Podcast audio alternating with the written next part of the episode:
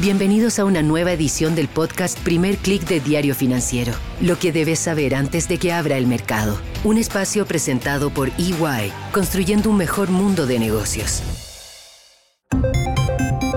Muy buenos días, soy Marcela Vélez y desde Londres comento con ustedes las noticias que deben saber para comenzar el día.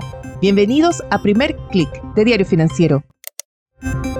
Muy buenos días, es viernes 10 de noviembre, llegamos al final de la semana, bienvenidos a Primer Click. Como todos los viernes tenemos nuestro especial y hoy va a estar dedicado a la minería y al medio ambiente, al aparente conflicto que hay entre la necesidad de explotar minerales críticos, minerales claves para la transición energética, la necesidad de los gobiernos por atraer inversiones, crear empleos y las demandas de las comunidades por proteger sus recursos y también las demandas de los movimientos ambientalistas. Hablaremos de esto con un experto, ex economista líder del Banco Interamericano de Desarrollo, experto en innovación y política industrial para América Latina, pero esto más tarde.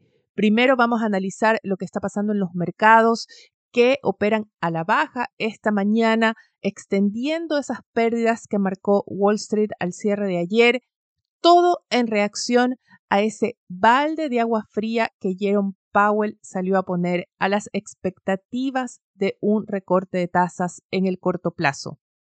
Si lo que la Fed busca es controlar las expectativas del mercado, por ahora parece haberlo logrado. Jerome Powell fue categórico en sus declaraciones y tengo para ustedes un fragmento de lo que dijo ayer el presidente de la Fed en una conferencia del Fondo Monetario Internacional. We know that ongoing progress toward our 2% goal is not assured. Inflation has given us a few head fakes along the way. If it becomes appropriate to tighten policy further, we will not hesitate to do so. Esta última frase fue lo que golpeó más las expectativas del mercado, esa determinación de si es necesario, la Fed está dispuesto a avanzar con una nueva alza de tasas. La Bolsa de Chicago tiene un instrumento que sigue los futuros de tasas y este índice está mostrando que hay un aumento de probabilidad percibido en el mercado de que la Fed pueda realizar incluso un alza de 25 puntos base en su reunión del 13 de diciembre. Como les comentaba, Wall Street reaccionó a la baja y lo que estamos viendo esta mañana es una extensión de estas pérdidas. En Asia el índice regional cae 1,33%, es arrastrado principalmente por la caída del Hang Seng en Hong Kong. En Europa el stock 600 pierde 0,82% y los futuros de Wall Street por ahora operan mixtos. El Nasdaq cae 0,14% y el S&P 500 trata de defender una apertura al alza, pero es de apenas 0,06%. Vemos sí un alza importante del petróleo de casi 1%, pero por ahora el cobre opera con pérdidas en Londres. Muy importante, el dólar opera plano, pone así algo de freno a ese repunte que vio ayer tras las declaraciones de Powell. Hay que poner atención también a lo que está pasando con los bonos del Tesoro. Fueron los protagonistas también en la segunda parte de la jornada de ayer. El Tesoro salió a colocar unos 24 mil millones de dólares en bonos a 30 años y esta colocación tuvo menor demanda a la prevista en el mercado. Ha sido una de las peores subastas de bonos que se ha registrado en más de una década. La tasa de los bonos a 30 años saltó a 4,8% y esto lo que está indicando es que los inversionistas están demandando tasas mayores, ven un riesgo mayor en tener estos papeles a largo plazo del Tesoro estadounidense. ¿Qué puede provocar esto? Una presión al alza de las tasas de interés.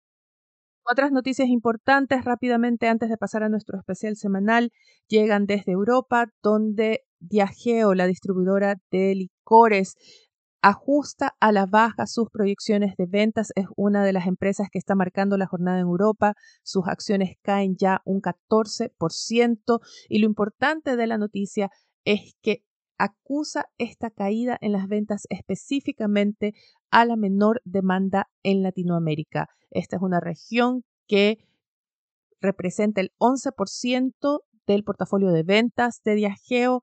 Esta es una firma que distribuye marcas como Guinness, Johnny Walker, Baileys Y lo que está diciendo esta empresa es que debido a la desaceleración económica en Latinoamérica, ya se está notando un cambio en los patrones de los consumidores. La advertencia de esta firma ya golpea a otras empresas del sector consumo. Se teme que pueda ser un adelanto de lo que verán otras firmas producto de la desaceleración económica.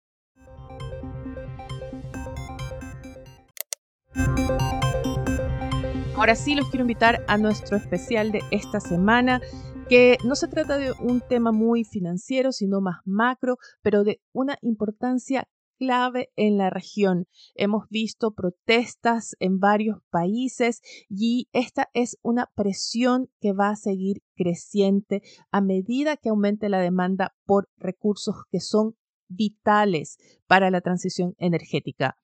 Conversé con el profesor Carlo Pietrovelli. Él es profesor y asesor de políticas sobre innovación y desarrollo industrial. Actualmente ocupa la cátedra UNESCO sobre políticas de ciencia, tecnología e innovación para la sostenibilidad en América Latina en la Universidad de las Naciones Unidas en Holanda. Carlos fue también economista líder del Banco Interamericano de Desarrollo entre 2009 y 2016 y es profesor de economía del Departamento de Economía de la Universidad Roma III en Italia. Carlos ha investigado y ha escrito varios estudios sobre innovación en la minería y también política industrial e innovación, eh, poniendo el foco en América Latina. Estos son los temas que abordamos, así que los dejo con nuestra conversación. Comencemos más bien por lo general, y es estamos viendo una serie de protestas y los hemos visto en los últimos años. Tuvimos protestas muy fuertes, bloqueos de minas en Perú, tuvimos un referéndum muy definitorio en Ecuador contra nuevas exploraciones petroleras, contra la minería, y ahora estamos viendo estas protestas históricas en Panamá. Lamentablemente hemos visto incluso una víctima ya en, las protestas en Panamá.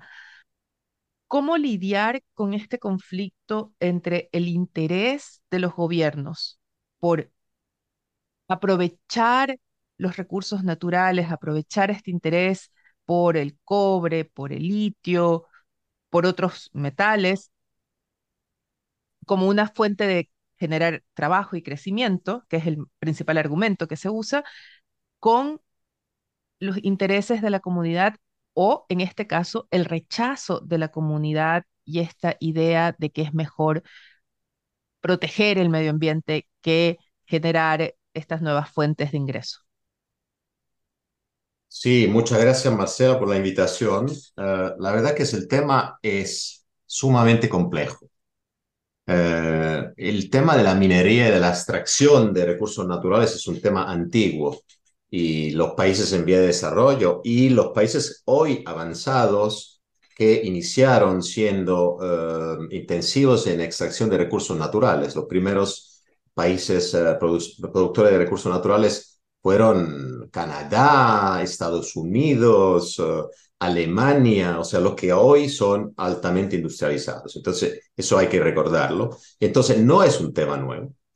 Y ah, sin embargo, no todos los países han logrado extraer y, digamos, más que extraer, em, sacar provecho de la extracción de recursos naturales hasta que se habló eh, de muchas veces de la maldición de recursos naturales. O sea, de que tener una gran disponibilidad de recursos naturales no implica desarrollo, no implica equidad, no implica, al contrario, estimula procesos de acumulación de rentas, eh, una redistribución de, las rentas y de, los ingresos difícil, muchas veces corrupción al interior de gobiernos, en el momento de que se generen grandes recursos eh, improvisamente y, derivados de, rentas eh, petroleras o vinculadas a recursos naturales. Entonces, siempre hubo un tema importante y el desafío muchas veces ha sido el de agregar valor al, sector extractivo. Eh, lograr a través de la industrialización, a través de la, del, cambio estructural en la, actividad productiva, eh, llegar a eh, sacar provecho a través de una agregación de valor. Eso no ha sido fácil y hoy yo diría que el mundo ha cambiado. Hay, muchos desafíos, me gustaría hablar de, varios, pero yo veo cuatro cosas fundamentales que me gustaría destacar, que son, por un lado, estamos viviendo un momento de gran transición digital y después quizás voy a explicar más en detalle de qué, a qué me refiero. Entonces, primero, transición digital. Segundo, una situación de geopolíticas que es nueva y que es muy intensa, muy aguda, muy preocupante. Tercero, una sensibilidad hacia el cambio climático y la sostenibilidad que es eh, que, vivimos de hace unos años, pero que se ha vuelto muy eh, urgente en, los últimos eh, meses y años. Y finalmente, un cuarto elemento que la misma minería, el sector minero, está cambiando. Hay muchas cosas que van cambiando en el sector mismo. Abordemos cada uno de ellos.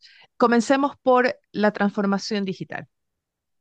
Nuestra vida ha cambiado, la, la actividad productiva y la, y la, proveeduría de servicios está cambiando. La, la misma entrevista estamos teniendo, la estamos realizando gracias a métodos que hace unos 10, 15 años atrás nadie conocía, no existían.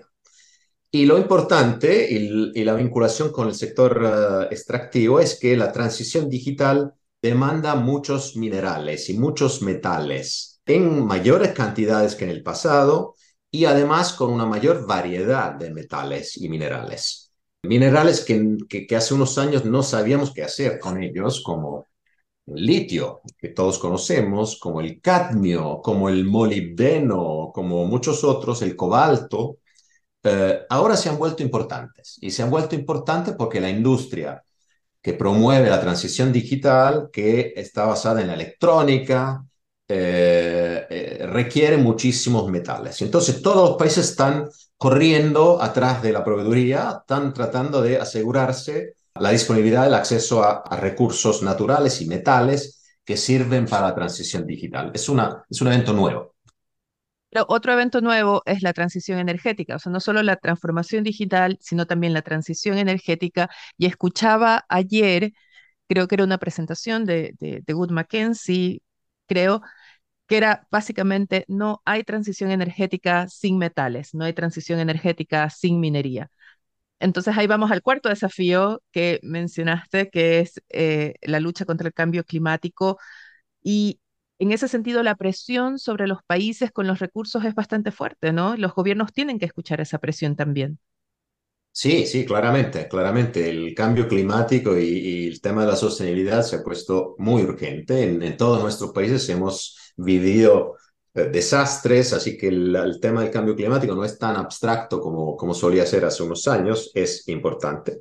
Y claramente eh, el, cambio, el, cambio climático y la, y la, acción en contra o para, la, para, para mitigar y para anticipar el, cambio climático eh, también tiene que ver con la posibilidad de generar eh, energías sustentables, energías renovables. Y eso muchas veces requiere los mismos minerales de los cuales hablamos antes.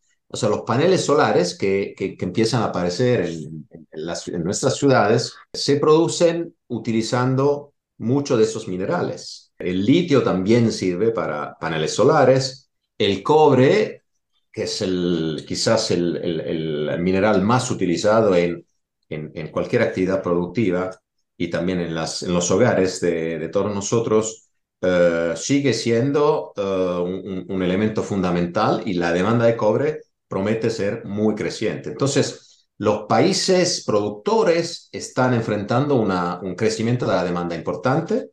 Los países productores también eh, se dan cuenta del crecimiento de la demanda, de la urgencia de la demanda de parte de países más avanzados y más industrializados, y entonces está empezando un proceso de, negociación, de potencial conflicto entre proveedores y, productores, además con un, em, y eso se cruza con, un segundo elemento que, quisiera destacar, que es la, situación geopolítica. Pandemia ha puesto de evidente de que quizás la globalización, la, extensión de las cadenas de valor, el confiar que eh, componentes de la producción industrial se hicieran eh, en gran cantidad en China y unos pocos países del Asia del Este, ha puesto en evidencia de que muchos países avanzados son frágiles, están, son muy vulnerables a em, emergencias, a cambios imprevistos, como fue la pandemia.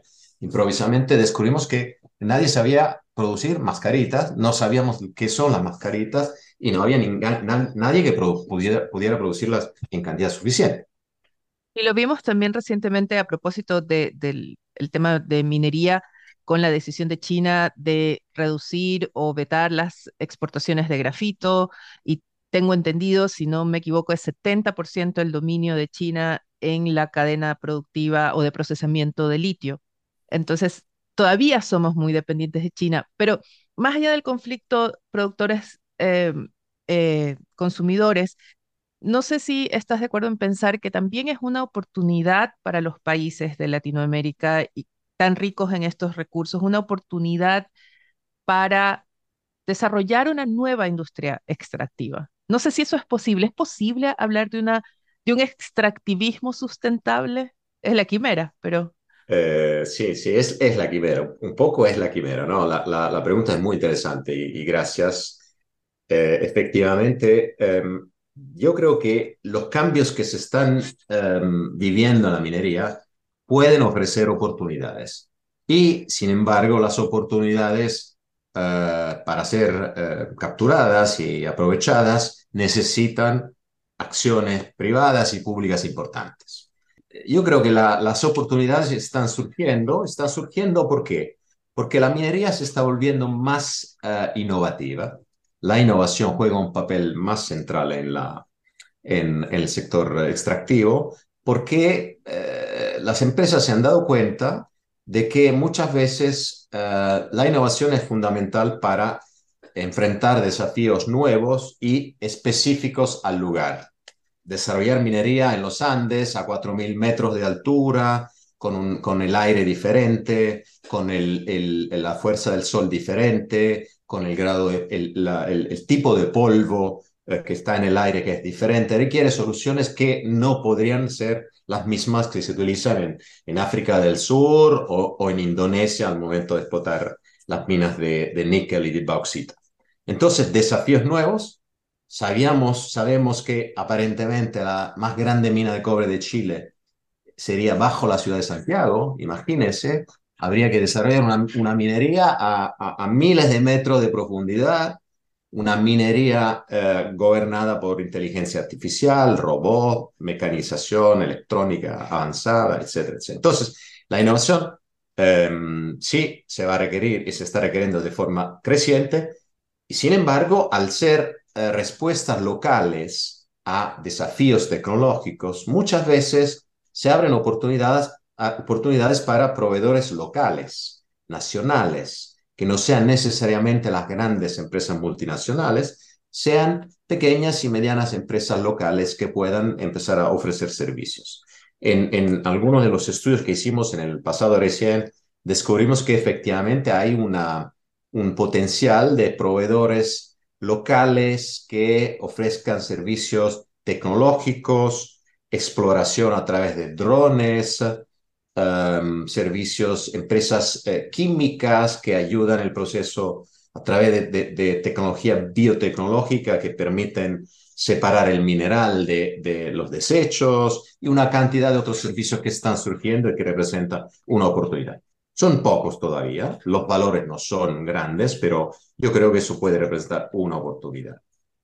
Mencionaste que compatibilizar la necesidad de la minería con la necesidad de cuidar el medio ambiente requiere de medidas del espacio público y también de los sectores privados. ¿Podrías mencionar, en base a la experiencia y los estudios que han realizado, algunas de esas medidas para pensar en una solución a este aparente conflicto que estamos viendo entre comunidades y el interés de los gobiernos? Ese es un tema sumamente importante. Los economistas solíamos hablar de externalidades, o sea, de los efectos que no están completamente capturados por el mercado y por los precios de mercado.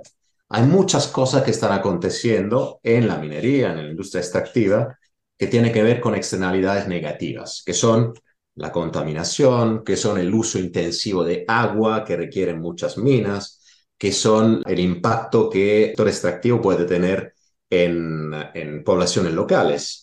Sabemos que la minería no ofrece grandes oportunidades de empleo, el beneficio directo inmediato para las comunidades locales no es alto. Eso debiera ser mediado por una actividad del gobierno de, a través de la tributación y a través de, royalties que puedan finalmente eh, devolver eh, el dinero necesario a las comunidades locales.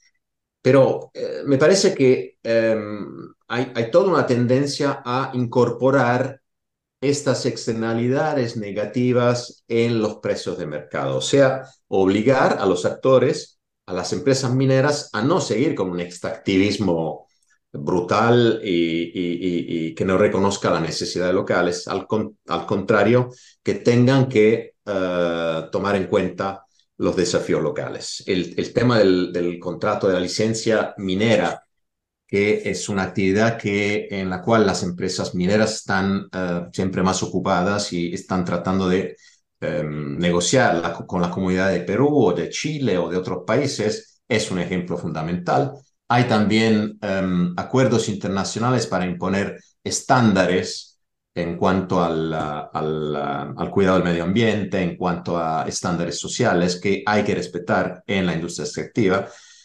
Claramente la, enforcement, la capacidad de, realizar estos controles y que efectivamente se respeten estos estándares eh, está lejos de, realizarse, pero creo que, mm, digamos, eso, las oportunidades que mencionaba anteriormente podrían ser compatibles con, el tema de la, con, con, esos requisitos de cuidado del medio ambiente y cuidado de las condiciones sociales y desarrollo de, la, de las poblaciones hablemos de oportunidad más que de falta de desarrollar una institucionalidad más estandarizada a nivel internacional, pensando, por ejemplo, en esos requisitos para cuidar el medio ambiente. Por ejemplo, hemos visto la certificación de productos orgánicos alimenticios. Se podría hablar o pensar una certificación también, por ejemplo, de los minerales que hemos mencionado anteriormente. Sí, sí, sí. A nivel internacional se está trabajando en ese sentido. Se empieza a hablar de eh, minerales verdes del momento que la tecnología de producción podría ser una tecnología diferente, más compatible con el medio ambiente y certificada. Aún estamos relativamente lejos de realizar efectivamente una, una institucionalidad para conseguir estos, estos resultados, pero me parece que el mundo se está, está avanzando en ese sentido. Hay una mayor conciencia, de que efectivamente eh, para que las oportunidades se traduzcan en ah, resultados concretos, habría que definir una manera diferente y nueva de em, definir contratos entre proveedores y ah, compradores, las grandes empresas mineras y sus proveedores. Habría que identificar infraestructuras y bienes públicos claves por ejemplo, los proveedores de la industria minera muchas veces eh, no tienen acceso a eh, minas y a laboratorios que puedan permitir la exploración y la, experimentación de soluciones tecnológicas. Es un tema que es sumamente costoso para las empresas individuales, los proveedores, que muchas veces las empresas mineras grandes no quieren abrir sus puertas a, los proveedores, una, actitud muy, muy jerárquica y muy, muy proteccionista, si quieren. Y, creo que es allí que el sector público y, la, y la provisión de bienes públicos podría ayudar y poner a disposición de las empresas locales, pequeñas y medianas, eh, infraestructuras, bienes públicos, laboratorios, etcétera, que pueden ayudar en ese sentido. Hemos mencionado varias veces el, el factor público. Y así como mencionaba que no hay transición energética sin minería, podemos decir que no hay desarrollo de innovación minera, no hay desarrollo de una industria extractiva diferente sin una nueva política industrial. Podríamos hablar también de un nuevo tipo de política industrial. Y digo nuevo pensando en que este es un término que al menos en Latinoamérica, en gran sector de la política, es como más que produce alergia, sino fobia. Entonces, Em, ¿Tenemos que repensar esa fobia? ¿Tenemos que repensar esa alergia? Mira, a mí me parece, bueno, en América, América Latina en específico tiene, sufre de una alergia notable, mucho más fuerte que en otros países del mundo. Sin embargo, yo creo que la, la política industrial tiene un rol, creo que la mejor política industrial de los países hoy avanzados ha sido el convencer a países menos avanzados de que la política industrial no es buena para, para su desarrollo. Y, y, es paradójico, pero, pero creo, que, creo que es, importante recordarlo. Yo no conozco a países hoy desarrollados que no hayan tenido una política industrial activa. Australia, que hoy es para, para no volver lejos de, para no ir lejos del sector extractivo. Australia es, un, es una potencia mundial en el sector eh, minero y Australia, al tener muchas reservas hace varias décadas, tuvo que desarrollar instituciones, tuvo que desarrollar a través de intervenciones públicas eh, y que, que apoyaron la formación de capital humano, que apoyaron la experimentación, que apoyaron en la, definición de contratos de explotación. Eh, y todo eso se generó gracias a una intervención pública, explícita. O sea, no, no solamente, y nuevamente, otro mensaje que quizás es importante dar es que tener reservas no significa inmediatamente tener minerales vendibles, disponibles eh, y que puedan, eh, del, del cual el país pueda aprovechar. Hace falta tecnología, inversiones, aprendizaje, capital humano y así en adelante. Pero algo que, que, quizás puedo comentar sobre Ecuador. Respecto a Ecuador, eh, el tema del referéndum que recién eh, se, se, celebró en Ecuador eh, ha sido sumamente interesante, celebrado por, por, la, por la, la, comunidad internacional de ecologistas. Sin embargo, sería interesante recordar que hace un par de décadas atrás, el gobierno de Ecuador y el, entonces eh, presidente Correa eh, tuvo una iniciativa interesante de tratar de dejar el petróleo, el petróleo en tierra, como, dicen allí, eh, y, realizaron un fideicomiso para atraer fondos internacionales y llegar a un acuerdo según el cual Ecuador hubiera renunciado a explotar el petróleo que tiene una, en una pequeña parte del, de la zona. Uh, el Yasuní, en el parque Yasuní. Exactamente, Yasuní, gracias, exactamente. Y entonces tomar el compromiso de no explotar el petróleo de allí en cambio del 50% de lo que hubieran ganado a través de la explotación. Y eso a través de un mecanismo de, como decía, de financiación colectiva donde se pedía al mundo de aportar al fideicomiso para que el país no tuviese que sufrir la, el trade-off uh, fundamental entre extraer y dañar al medio ambiente y provocar todos los, los, problemas que muchas veces la minería o la extracción de petróleo provoca y renunciar a las oportunidades que nuevos recursos pueden ofrecer para el desarrollo social y económico del país. Y lamentablemente la, la, iniciativa no, uh, no se dio seguimiento, el, el, mundo, para así decirlo, no aceptó y ahí empezó la exploración. Sí, pero, pero tengo un punto ahí y es que, de hecho, bueno, es una propuesta que también tiene el presidente mexicano. Andrés Manuel López Obrador ha dicho, páguennos para dejar el petróleo en tierra. Pero yo incluso, esta es una hipótesis mía, eh, incluso creo que se podría lograr respecto al petróleo, porque hay cierto acuerdo de la comunidad internacional, de fondos, gobiernos, etcétera, de que tenemos que dejar atrás los combustibles fósiles. No creo que sea tan posible pensando en dejar en tierra el litio, el cobre y otros minerales. No, no creo que funcione ahí, ¿o sí? Sí, de acuerdo. Yo creo que, uh, o sea, yo francamente creo que el, el mundo sin metales y minerales uh, no va a poder vivir, por lo menos por el momento y por la tecnología que hasta ahora conocemos, y por unas décadas va a seguir siendo así. Uh, sin embargo, queda el, la propuesta anterior de que la minería pueda respetar y necesite respetar una serie de criterios, de estándares de explotación, de respeto al medio ambiente, de las condiciones sociales, etcétera, que sí creo que hay que exigir. Entonces, creo que la, la minería eh, va a seguir existiendo. Uh, hay el potencial para que la minería empiece a ser más limpia y, y mejor. Uh, y claramente el, el, ejemplo de Ecuador nos pone un un problema de quién paga para eso. Cómo se reparten los costos. Y creo que desde un punto de vista de, de principio, después el tema será sumamente político, pero es, es importante reconocer las responsabilidades de los distintos países y las responsabilidades al pasar del tiempo. O sea, hoy estamos todos muy conscientes del problema ambiental y de la necesidad de, de, acciones en contra del cambio climático. Eh, hace 100 años nadie hubiera pensado que, que termináramos así y entonces algunos países tuvieron una ventaja de poder desarrollarse en condiciones diferentes. Hoy el entorno es diferente y creo que habría que eh, inventar mecanismos de repartir los costos de las acciones para la sostenibilidad, el, enfrentar el cambio climático entre los países de la comunidad mundial.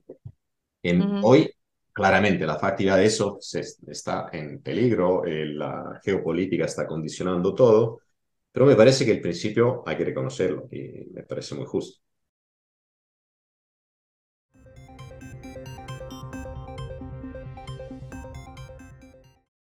Como siempre, espero que les haya parecido interesante el tema de esta semana. Si tienen algún tema que quisieran que abordemos en los especiales, escríbanme a través de mveles.df.cl o a través de mis redes sociales donde me encuentran como arroba Marcela Vélez.